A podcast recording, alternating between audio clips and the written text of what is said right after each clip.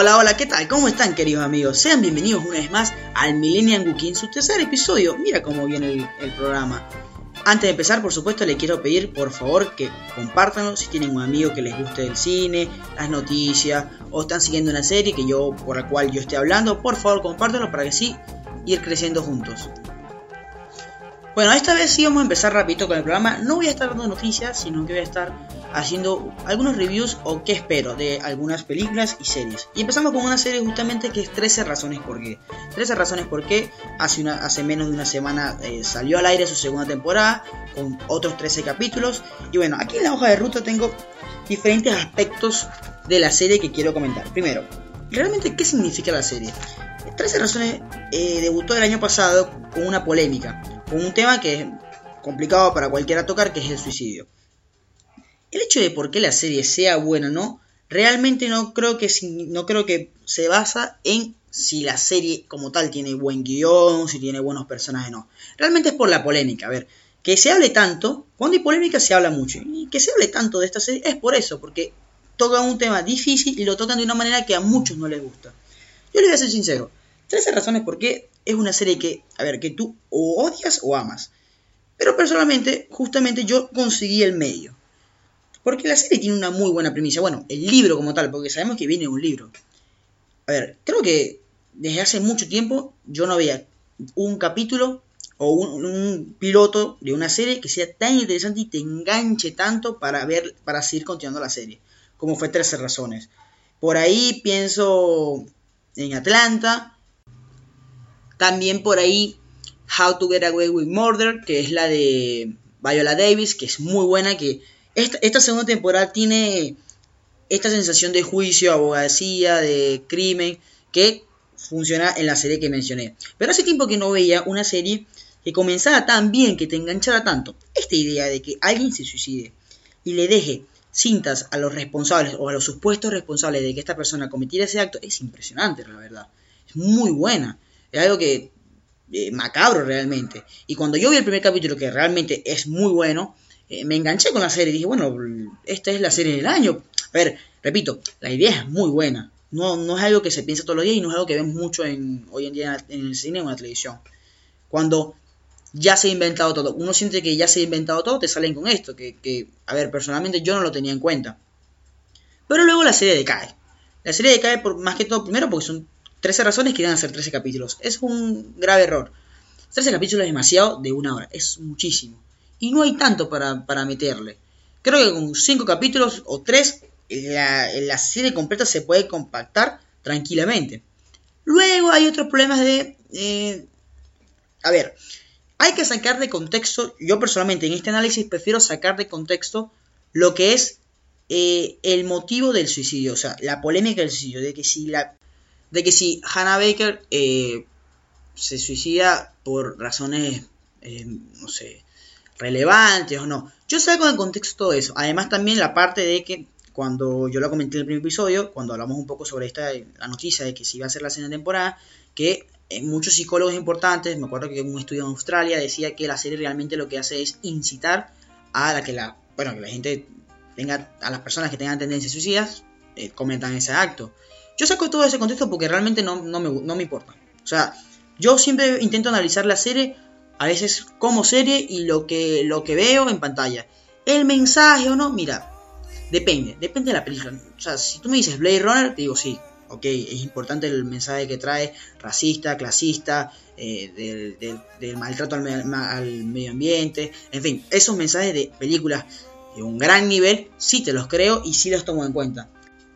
Pero sí voy a hablar una serie de unos niñitos de una secundaria, la verdad no, no le presto atención. Más que todo porque, ojo, otra cosa que criticaban mucho que yo defiendo, o que entiendo, mejor dicho, decían que los personajes son muy cambiantes en su pensamiento, que son no tienen una línea y que en un capítulo parecen una persona y en otro, o sea, que no tienen una real personalidad.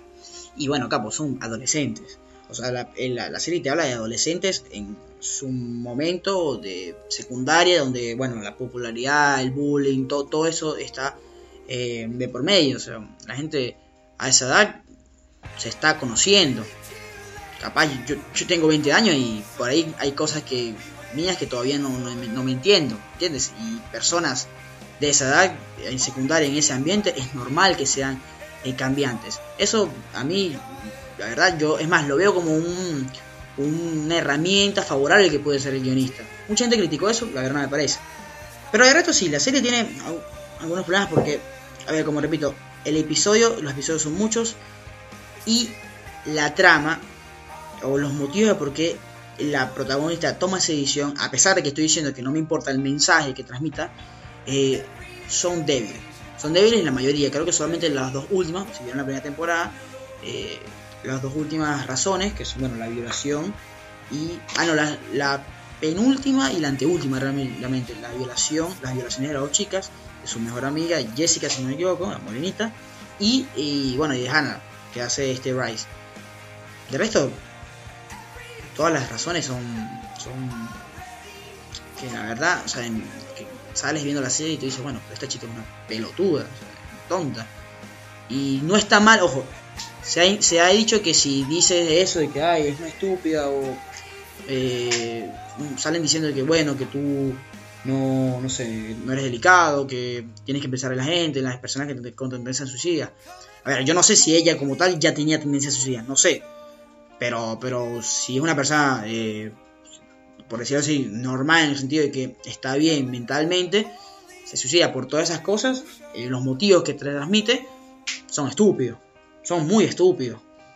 O sea, tú dices, bueno, eh, no sé, si sabes que el chico, eh, si sabes que ese grupo es malo, porque vas y te acerca. Vas y se acercó y, bueno, y, terminó violada. Son esos aspectos que uno dice, ay, qué tonta es. Funciona para el guion, pero uno como espectador dice, y bueno, la verdad, y se meten en la, en la serie y dice, y bueno, pero capaz, ¿por qué haces esto? Por supuesto, no estoy justificando la violación para nada, pero es esos movimientos que uno dice, y bueno, pero entonces, o sea, como muy predecible, en ese aspecto el guion es muy predecible. Al final la veo como una serie que significa eso, o sea, un grupo de adolescentes que viven problemas en la secundaria, y bueno, una de estas comete eh, lo que es el suicidio. Pero el resto no hay nada importante. Ahora, ¿por qué hay otra temporada? La verdad, si hay un libro y es el primer capítulo, ¿por qué va a haber otra? Y bueno, la plata mueve, capo. Es la verdad. Es la pura verdad. Si la plata mueve, o sea, primero, estamos hablando de la polémica que, surgió en la serie. Y segundo, es algo que se vendió bastante porque fue un boom, a pesar de que al final no, no haya ganado ningún premio, al final que la crítica se mixta. Eh, es una película que, generó movimiento y ahí está. Yo por ahí, capaz, te aseguro que todas las personas que criticaron la serie la están viendo ahora y van por el, no sé, el décimo capítulo. Porque es algo que vende. Por ejemplo, el caso de Stranger Things. Stranger Things era una serie que iba a ser de historias diferentes. Una temporada, la primera temporada de estos chicos, de 11, de fin, bueno, fin. Y luego, la segunda temporada iba a tratar sobre otra cosa, sobre otra historia. Tipo Fargo. Pero no, pero, todo eso se lo pasaron por el culo. O sea, si la, si la serie vende, listo, ahí está, seguimos con eso. Eh, ahora, ya que vi, yo, yo vi los dos primeros capítulos de temporada, no he visto, no soy tan fan todavía vi los dos primeros capítulos y la pregunta es, ¿está justificada la segunda temporada? Porque uno dice, bueno, ya, ya cerró, ¿a qué, más, ¿a qué más vas a ir? ¿A qué más vas a llegar? Y la verdad es que sí. A ver, con los dos capítulos que vi, tiene un tono muy oscuro. Tiene un tono muy oscuro y, se agradece, se agradece mucho porque cuando digo oscuro es pensar, ¿qué pasa después del suicidio? O sea, ¿qué pasa en las personas que eh, bueno, las personas que, para, y que a las personas que era importante esa persona que se suicidó. ¿Qué pasa? ¿Hay un juicio? Sí, en, este, en esta temporada hay un juicio. ¿Y cómo lo manejan los padres? O sea, a veces nos quedamos en, bueno, ya listo, murió, se suicidó. Pero está bien mostrar qué viene después. ¿Cómo quedan los amigos? O sea, ¿cómo quedan los compañeros? ¿Quedan resentidos? ¿Quedan tocados con el tema? Que es claramente lo que hace el protagonista, Clay. Eh, ¿Qué pasa? Es una buena primicia decir, bueno, ¿qué pasa después del suicidio? Hay que ver si está justificada. Por ahora, los dos capítulos que he visto son buenos. De todas maneras, por cómo van manejando la serie, creo que al final va. Igual van, 13 capítulos van a, estar. Van a ser muchos, van a sobrar muchas cosas. Pero está bueno el giro que le están dando. Algo que sí tengo que comentar, que no es spoiler, porque realmente no entra como tal en la serie, que es que cuando empieza la película, cuando empieza la serie, mejor dicho, el primer capítulo, Salen los actores en la vida real, por supuesto, y te dicen, por ejemplo, hola, yo soy tal y interpreto tal personaje en la serie, 13 razones. Si tú estás viendo esta serie, esta serie toca temas muy complicados, si básicamente dice si tú tienes problemas o tendencias, no sé, suicidas, es mejor que no veas la serie porque eh, puede ser complicado para ti. Y eso a mí realmente eh, me, me, descuadró un poco porque, repito, como dije anteriormente, soy de las personas que ven la serie como serie. No me interesa mucho el mensaje, a menos que, bueno, sea una genialidad o algo de otro nivel. No me gusta cuando se justifican. O sea, cuando se, cuando se excusan, mejor dicho. No, no me parece. Ya se sabe, es más, si nosotros reclamamos y que ellos no tuvieron ningún cuidado al tocar este tema de suicidio, están muy equivocados. ¿Por qué? Porque ellos sacaron la temporada y también sacaron un documental. Un documental donde, bueno, hablaban de estas temáticas. Entonces, si la vemos como, como un mensaje, eh, por ahí está bien, es aceptable, está bien. Pero, pero, eso realmente no está muy bien. No está muy bien que las cosas se excusan. Es como cuando un director eh, hace una película y, bueno, intenta transmitir algo en la película en un momento y la gente no entiende, el público no entiende. Y luego sale diciendo el director, bueno, no, es que yo quise hacer esto porque esto, capaz ustedes no entendieron esto por esto. Hay un famoso dicho en Hollywood que es, las excusas no se filman. Entonces no, no, no, no me parece salir diciendo, bueno, no vean esta serie si este problema. Son cosas que pasan. Básicamente esto es lo que quería hablar de 13 razones por qué. Eh, la serie se ve realmente bien y bueno, habrá, habrá que ver cómo termina esta primera temporada. Pasando de tema, se viene la película de Han Solo y por supuesto, como, bueno, como se habrán dado cuenta con el nombre del programa, creo que es suficiente, soy un gran fan de Star Wars. Así que quiero decir más o menos qué pienso de, de, la, película que se viene. ¿Cómo yo reaccioné al saber que se iba a hacer esta película? Yo creo que reaccioné de la misma manera cuando, que cuando me enteré de que Disney había comprado a Star Wars. Mejor dicho, de que Disney iba a hacer unas nuevas películas de Star Wars, una nueva trilogía. La verdad, eh, me dio miedo. Me dio miedo en el sentido de que eh, dije, no, ¿por qué van a hacer eso? ¿Por qué lo van a hacer? O sea, ¿por qué van a seguir con la trilogía? ¿Por qué inventan algo nuevo? ¿Por qué La, o sea, la trilogía es tan buena, es tan sagrada, que meterse con ella es complicada.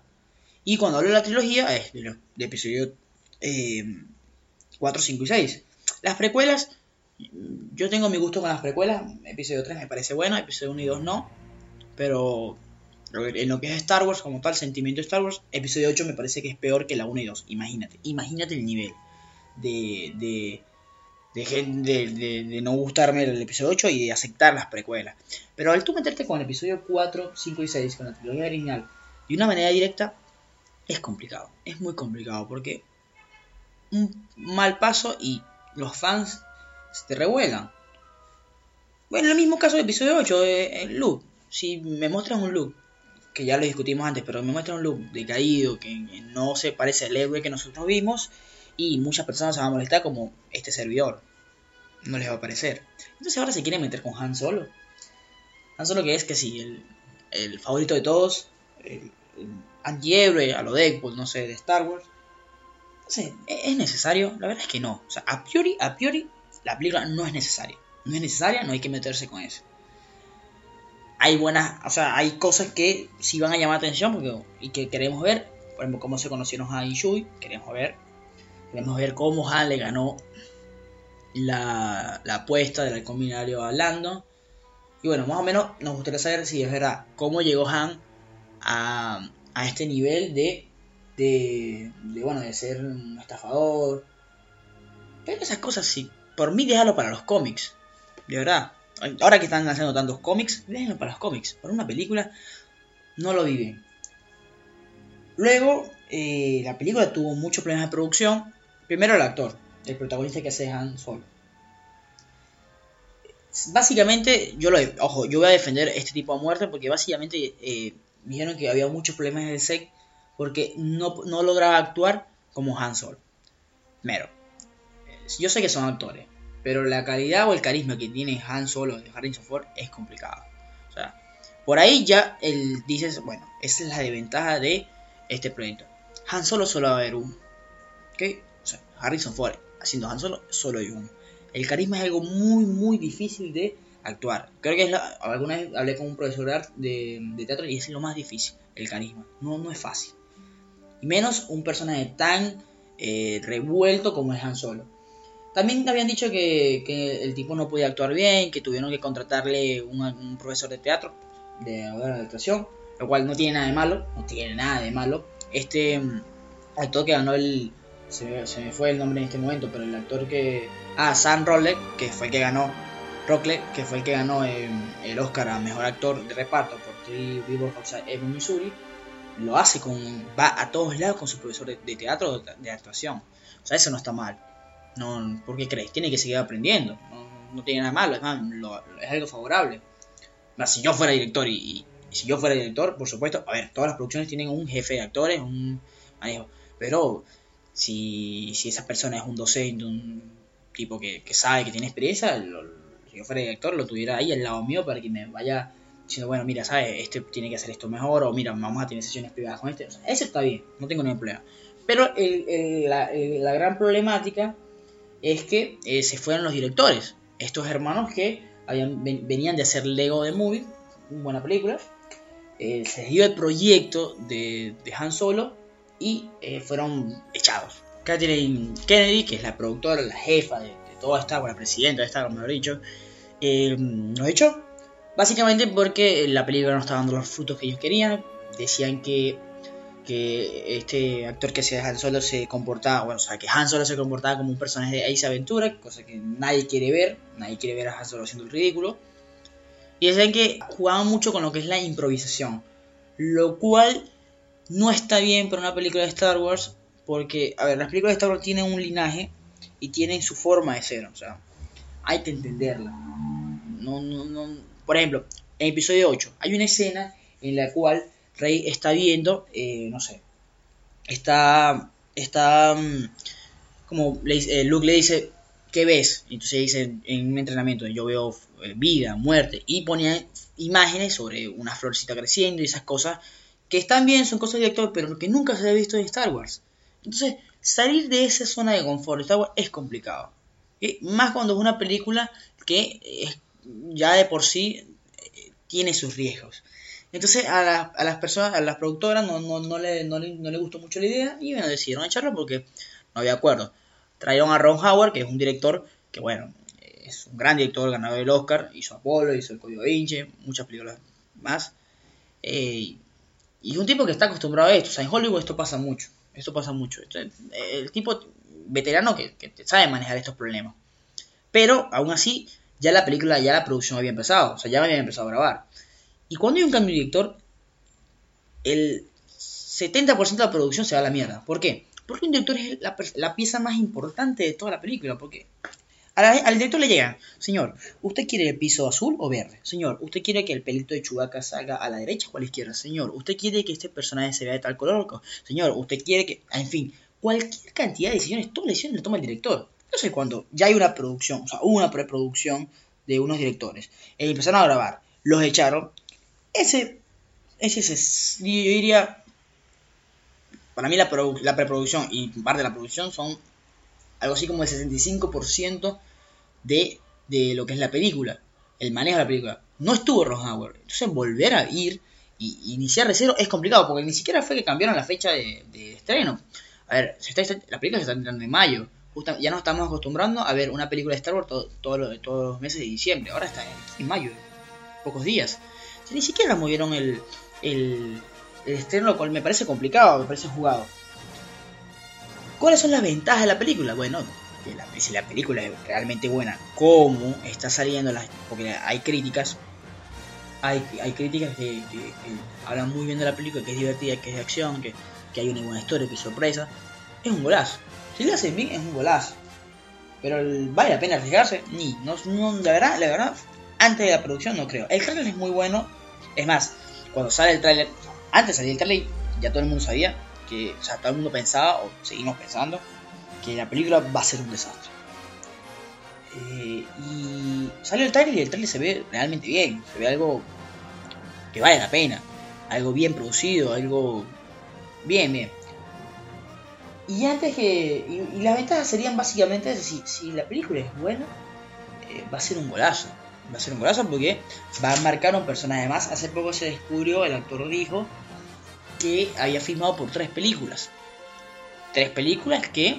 Eh, no sé, generalmente yo no le daría mucho bola a esto, para mí solo va a salir una película porque Disney es de esas compañías, bueno, las grandes compañías te tienden a firmar por varias, por varias producciones, por varias películas, para tener un respaldo, un cameo o algo. Pero no, no creo que se, salgan, se, hagan más películas de Han. Igual hay que ver la película, hay que verla, como la, la manera. La historia, ¿qué yo espero de historia? Espero que, que me muestren cómo es que Han creció de una manera que se, que se convierta en este personaje que conocimos en la cantina de Mos Eisley en Tatooine. Tenemos que ver si lo hacen de una buena manera, si, o si lo remarcan de algo que no sea exagerado, porque sabes que muchas veces nos enteramos que algo que nos gusta mucho se descubrió o pasó a ser por una estupidez. No sé, por ejemplo, en el combinario, pongamos. Sería decepcionante saber que, no sé, por ejemplo, por ejemplo, que Harrison Ford ganó el combinario no sé, un dadito, lanzando un dadito así. No, lancé el dadito, dio cuatro, listo, gané. Sería muy decepcionante. O sea, ese tipo de cosas tienen que manejarla bien. Sería decepcionante ver que la, que la conexión de Chui y Han fue de maravilla al principio, porque no, esas cosas no pasan. O sea, no es, no es tangible. Es más, lo, mejor sería que te muestren un Chui y un Han que chocan, chocan, chocan al principio y luego al final de la película, por un acto que pasa, eh, se vuelven, se convierten en lo que son, que son los mejores amigos. Por eso habrá que ver, realmente. Hay un. Eh, esta película tiene una buena, una gran ventaja, que es que es escrita por la misma persona que escribió episodio 5. Episodio 5, que es. Eh, y bueno, y Force Awakens también con J.J. Abrams. Lawrence Kasdan, si no me equivoco, se llama.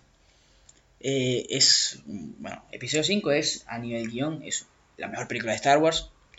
Eh, es, ese tipo que sabe darle la vuelta a la historia de una manera que enganche al espectador y le diga, wow. O sea, y le recuerde, o sea, que juegue con la, es este tipo de guionista que juega con la nostalgia y también te trae algo nuevo. Algo así, por ejemplo, la escena de, eh, de Forza Awakens cuando Finn y Rey van corriendo, que se van a escapar de, de Jakku, porque están, no sé, porque la primera orden está, lo está, eh, los quiere capturar y dicen, vamos, eh, Phil le dice, vamos por esa chatarra, vamos por esa nave. No, es una chatarra. Y cuando voltean, es el Millennium Falcon. Esos movimientos de guion en el cual se traen algo nostalgia, pero también te muestran algo nuevo con dos personajes nuevos, son de él. Y él sabe manejar muy bien eso. De esto, de verdad, cinematográficamente, espero una película aceptable. Ron Howard es un buen director de calibre que sabe manejar todo este tipo de cosas.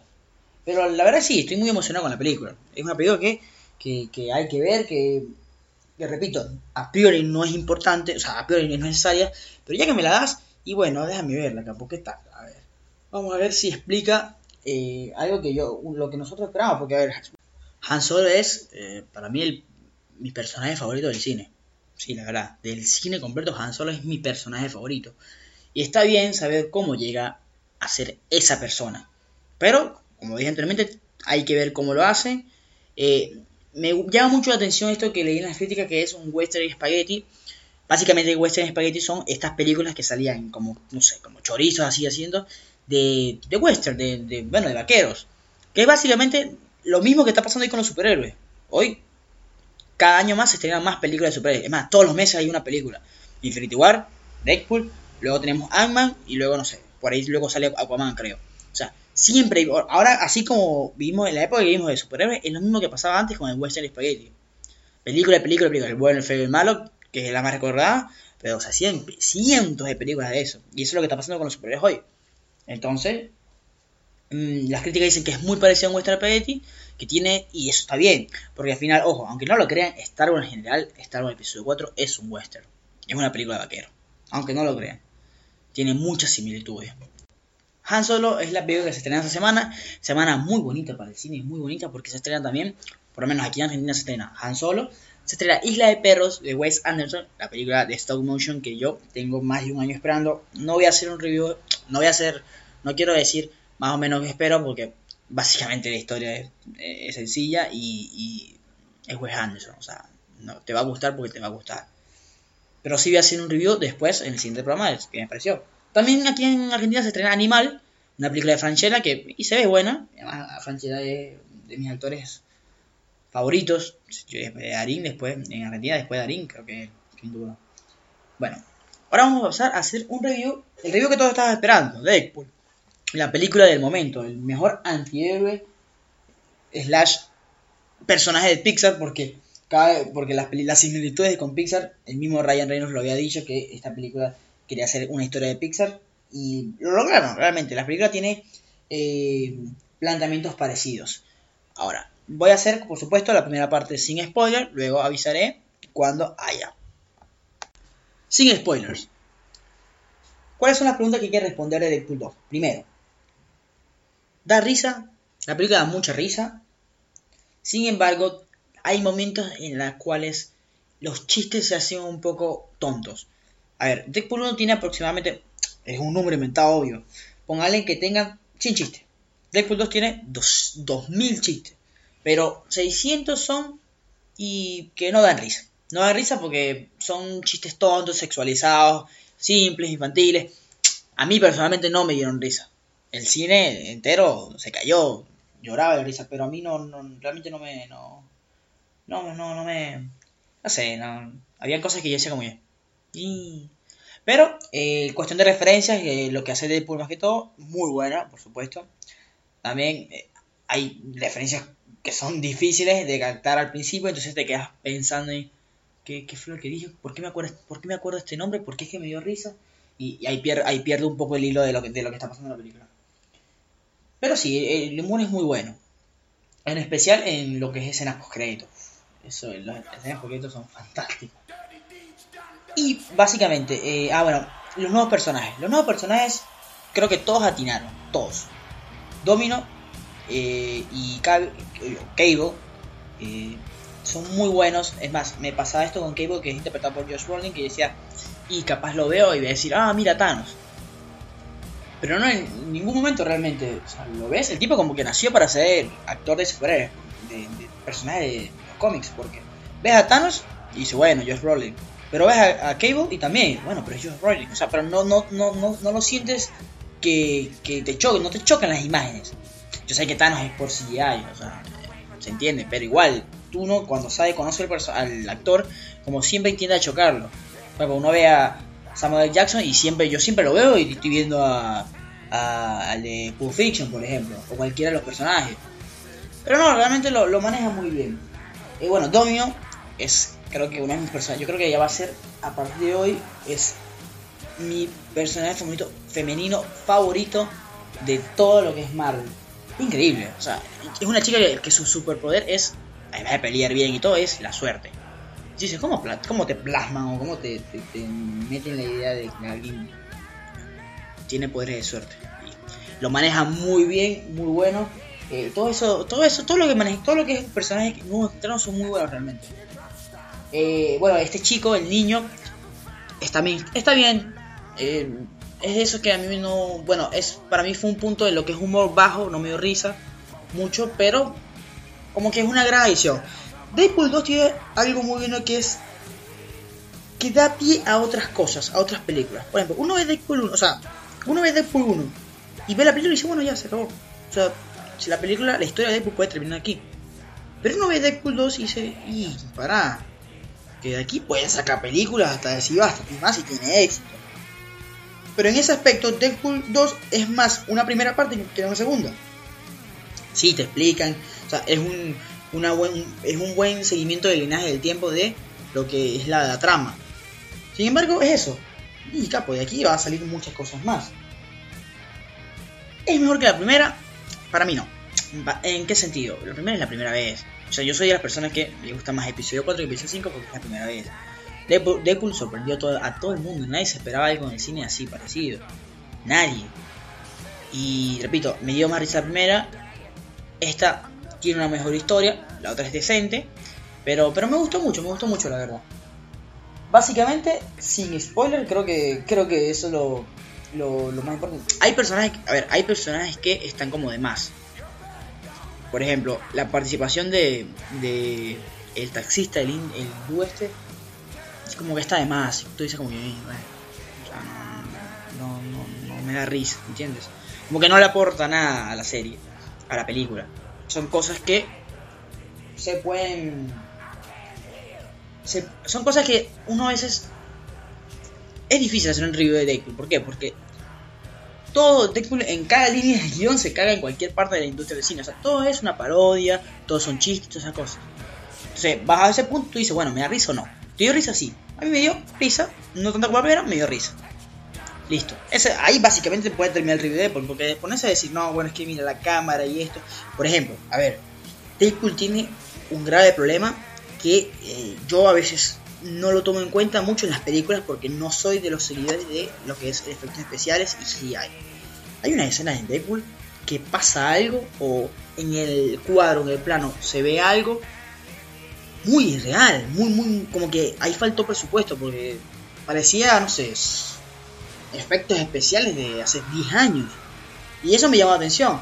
Pero al mismo tiempo dice, y bueno, este, pues, qué sé yo, seguramente quisieron, porque presupuesto no tienen que tener, seguramente quisieron, no sé, ridiculizar eso. Es más, hay una escena donde el mismo Deadpool dice, se viene una, una pelea en computadora, en CGI. Pero esos aspectos técnicos, yo por lo menos en una película como Deadpool no, no le presto atención, porque, repito, es todo es joda, todo es risa, todo es cargar, cagarse en su propia película en la industria. ¿Cuántas? Hay todo, no, no es spoiler, pero básicamente muchas líneas de él son que transcurre alguna película y el tipo te dice en la cara que flojos son los escritores de esta película.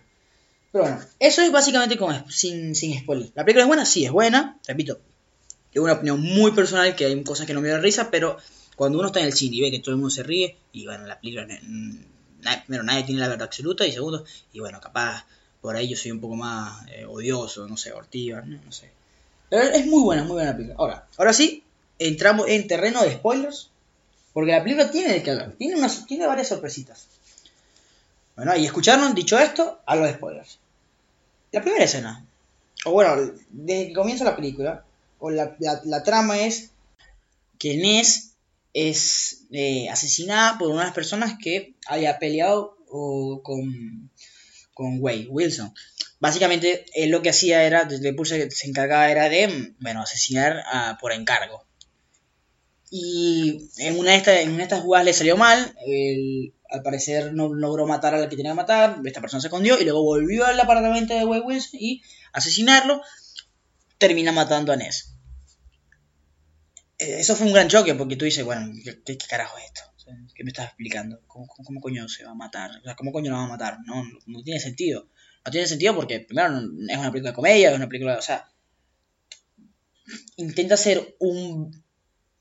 La película intenta hacer como un balance diciendo, ya vaya, no todo es risa, no todo es joda. El tipo también tiene reflejo, tiene, también tiene sentimiento, también tiene personalidad. Estás asesinando a lo único que le importa en el mundo.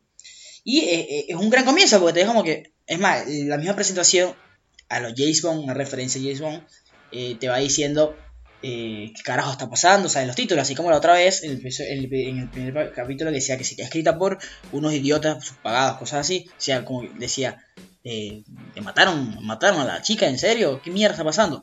Eso está muy bien, dio mucha risa, y es un, buen enganche, porque uno decía, bueno, ajá, mm, porque realmente nosotros claro que nadie, o sea, nunca se filtró esto.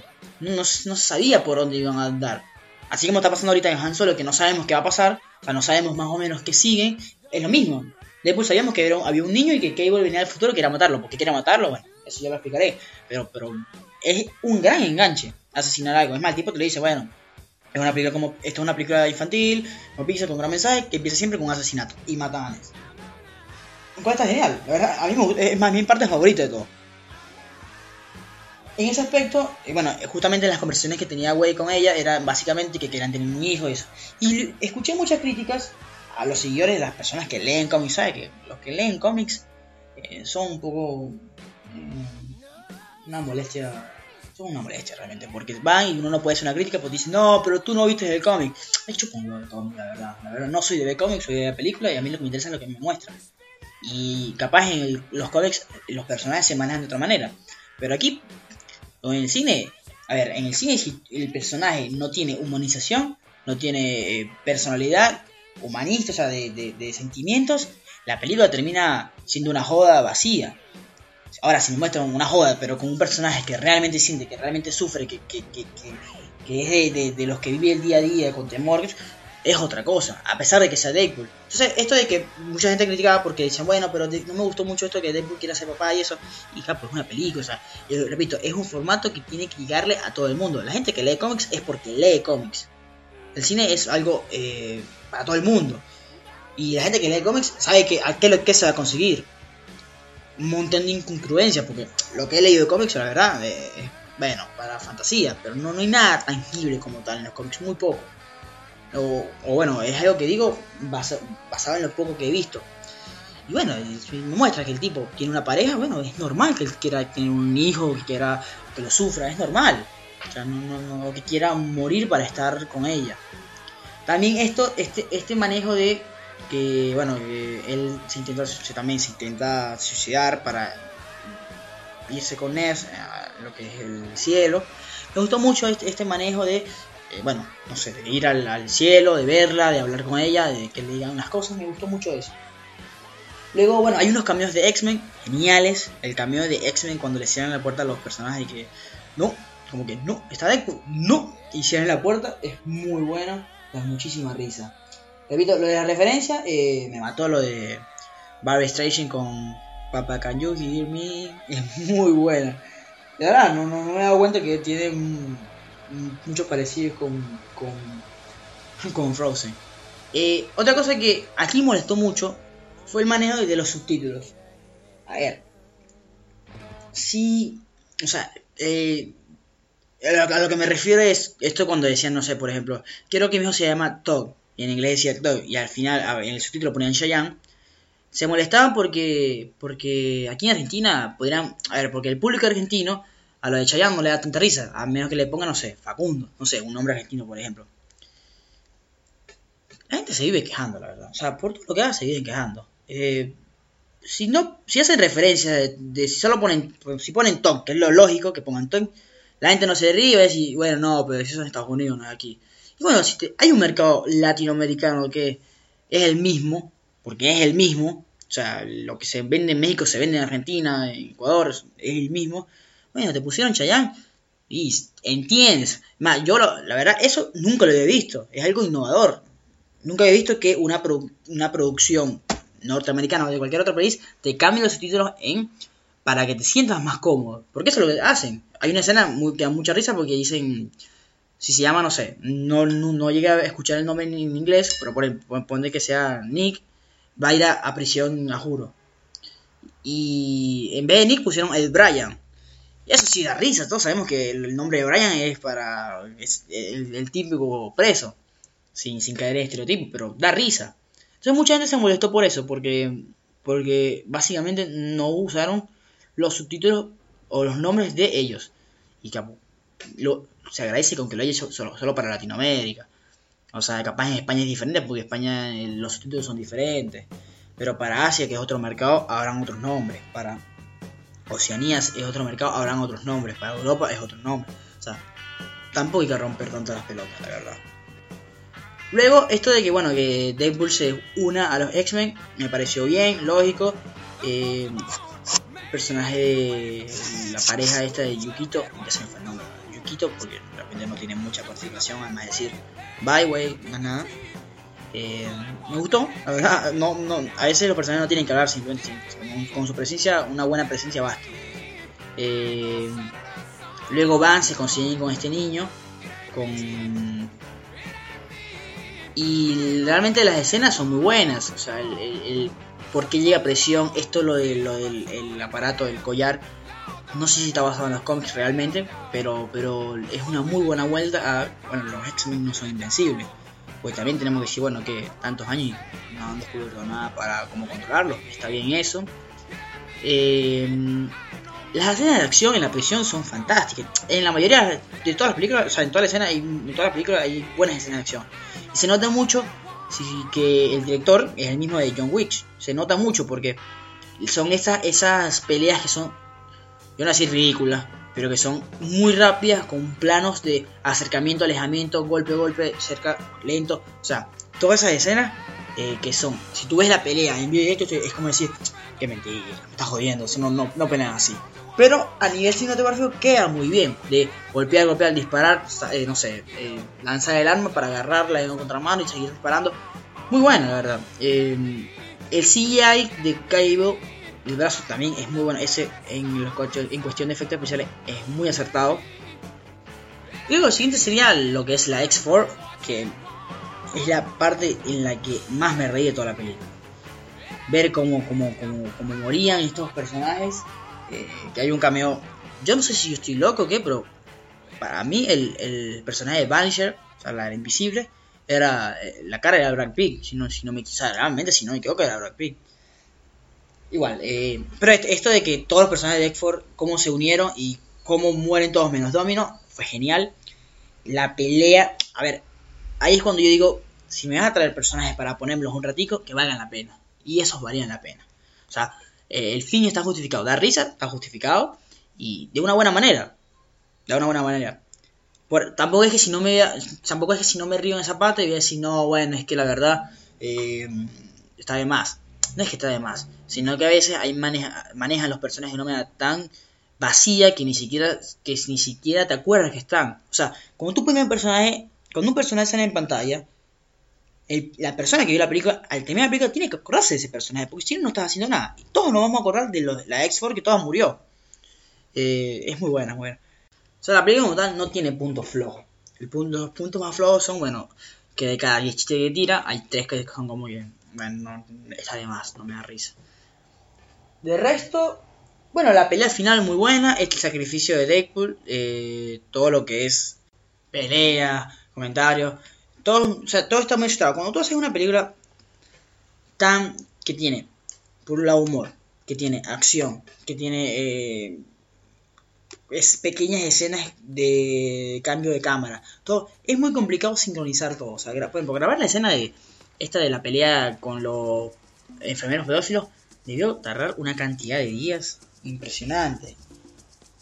Toda la escena de la pelea final creo que seguro, seguramente fue, no mentira, realmente lo del, lo del carro, en la, vía, cuando iban, cuando iban trasladaban a los presos, creo que esa fue la escena donde más seguramente llevaron trabajo, más tiempo porque hay muchos cambios de plano y repito, al, tener, al tener humor, eh, o sea, tener los personajes hablando mientras que pelean, todo esto, eso tarda muchísimo y lo hicieron muy bien. Algo que rescato es que, ¿cómo es posible que Deadpool, con mucho menos, seguramente menor presupuesto, con mucho menos que ofrecer, te da una pelea que sí te da risa y luego tiene Civil War, que es eh, la, película y, en, y maneja el humor de una manera tan mala que la película pierde seriedad. O sea, igual es posible que aquí Deadpool los chistes no, hagan, no te hagan perder la seriedad y War sí. Básicamente, si nos ponemos, si no nos, si nos ponemos críticos, críticos, si nos ponemos a ver todos los chistes llegamos al, mismo, al mismo fin. Que es que, bueno, una película es se torna en algo serio y la otra es una joda. Deadpool es una joda, con una pizca de seriedad, o sea, con una pizca de drama. Mientras que Civil War es la película dramática, yo creo que la película más dramática de, de Marvel, porque son los superhéroes que se separen. Ahí sí más no se puede manejar tanto el, humor. Lo que pasa es que el humor de Marvel es mucho más tonto que de Deadpool. El Deadpool por lo menos te hace pensar más que todo con las referencias. Y básicamente es eso, la película no, repito, no tiene punto bajo, sino son los chistes, algunos, pero es muy buena, es muy buena. Creo que continúa con el legajo de la primera, es innovadora, es algo fresco, es algo que, se está buscando. Las escenas por son geniales, La primera, que cuando reviven a Ness, eh, es lógico. O sea, nadie se tiene que molestar porque, ah, mira, me revivieron. No, es lógico repito, todo este seguimiento es uno tiene que ver bien la película que está viendo. La película que estamos viendo es una joda, es una ridiculación, es una parodia. No le, no le tienes que pedir tanto. Porque en otra película, si. En otra película sí te digo, no, capo, ¿para qué? ¿Para qué la reviviste? Estaba bien. Pero aquí es Deadpool, o sea. Lamentablemente no íbamos a. No, no, yo no iba, a imaginarme a Deadpool con otra pareja. Entonces, mejor ella. Es más, creo que en los cómics ella termina siendo un mutante. Ojo, no, recuerdo. Y bueno, las otras dos escenas, espectacular, muy buena. Y, buscaron la manera, le dieron la vuelta de meter a Wolverine. Y está muy bueno también.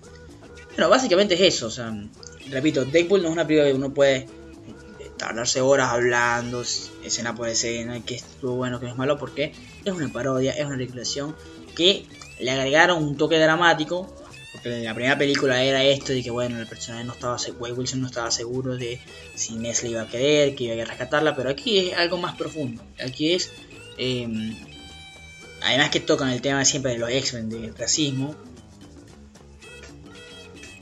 maneja muy bien cómo un personaje llega a, bueno, a, terminar en ser este líder de este grupito, de esta familia con Cable, con Domino. Que ojo, bueno, no, comenté lo de Cable, que, bueno, que al final se une con Deadpool. Está bien, mm, no sé, mucha gente por ahí criticó, pero ¿cómo se va a unir y se van peleando? Y bueno, es un tipo del futuro que pasó lo mismo que está pasando Deadpool. Y al final se, se hacen colegas. Eh, pero bueno, básicamente es todo eso, todo lo que dije. Es una gran película, da mucha risa, tiene que ir a verla. Esta cosa es que el cine no nos entrega mucho. esta ridiculización, parodias buenas no vemos mucho en el cine. Y no, básicamente es una muy buena película. Lo único que tengo miedo es que al efectuarse, terminar de efectuarse los cambios de derechos de, de Disney, de Fox a Disney, Deadpool no sea lo que tiene que ser. O sea, yo realmente me cuesta pensar que una película como Deadpool al final se haya firmado Disney. Me, cuesta pensar eso. Y va a matar al personaje y todo lo que ha dejado. Porque, ojo, Deadpool ha aportado bastante en el cine. o sea, lo que vimos, a ver, esa, nominación al Globo de Oro no fue cualquier cosa. Deadpool es una gran película que al cine aporta muchísimo. Al cine de superhéroes y al cine en general. Porque está bien ridiculizarse, o sea, está bien buscar eh, criticar todo eh, sistemáticamente. Y eso es lo que nos da Deadpool. Bueno, así llegamos al final del programa. Realmente un placer una vez más estar con ustedes en lo que fue el tercer episodio. Hablamos de Deadpool, 13 razones por qué. Eh, bueno, Han Solo que esperamos. En el próximo capítulo estará muy cargado porque hay un review grande de, sobre Han Solo, sobre Isla de Perros. No sé si todavía sobre animal, depende si me dan los tiempos. Pero bueno, básicamente es eso. La verdad, eh, por supuesto, les pido una vez más que si pueden compartan el programa, cualquier persona que le guste el cine. Eh, yo sé que a veces hablo mucho, pero esto es más que todo para personas que les interesa el cine que por ahí su opinión puede, eh, puede, puede estar de acuerdo conmigo o diferir conmigo, pero está bueno hablar de cine porque a veces vemos cosas y decimos, mm, me gusta, pero ¿por qué me gusta? O no me gusta, ¿por qué no me gusta? O ¿por qué me debería gustar? O ¿por qué esta serie no me está, no me está gustando cuando a todo el mundo le guste? Entonces, básicamente es eso. Eh, no dije mis redes sociales al principio, me pueden conseguir como José Rey 3 en Instagram. Y nada, realmente espero que les haya gustado. Nos vemos en el próximo episodio. Nos vemos.